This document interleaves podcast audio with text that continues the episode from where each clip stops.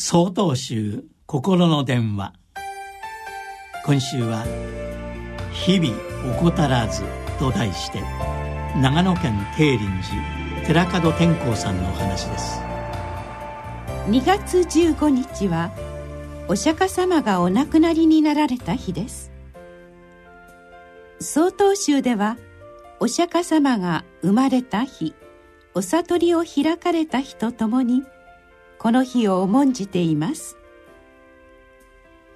2月に入るとお寺の本堂には安らかな面持ちで横たわったお釈迦様の姿が描かれた掛け軸が飾られご遺徳を忍ぶのです。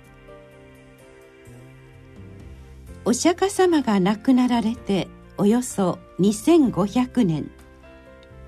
なぜいまだ多くの人々が仏教を信仰しているのでしょうか？死を間近にしたお釈迦様を描写したお経にはこのようなことが書かれています。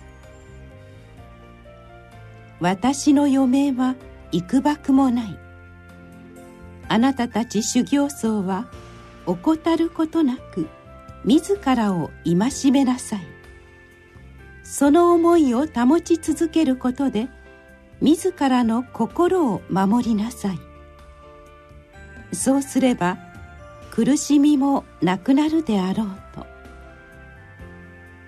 僧侶は己の苦しみをなくすべくお釈迦様の教えを学び修行をすることで怠らない心を保ちます。私は修行時代鐘をつく係を務めることがありました。鐘の音は修行道場の時を告げる目安になるのでとても大切なものです。鐘をつく櫓は高いところにあり夏場は蒸し暑く冬場は手がかじかみ自然と鐘をつく手がおろそかになります。鐘は長い時で40分以上つくため少しでも気が緩むと鐘の音にばらつきが出ます。またうっかりして均等に時を刻むことすら忘れてしまうこともありました。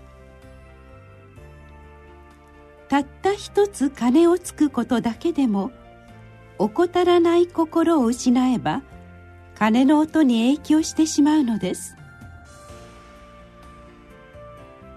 お釈迦様は私たちに毎日のたゆまぬ心を教えてくださいました。修行は決して難しいことではありません。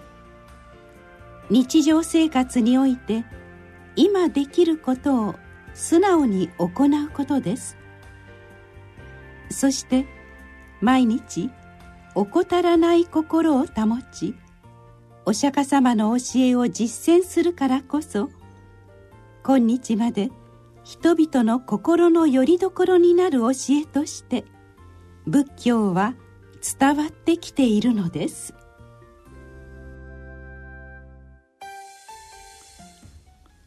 2月17日よりお話が変わります。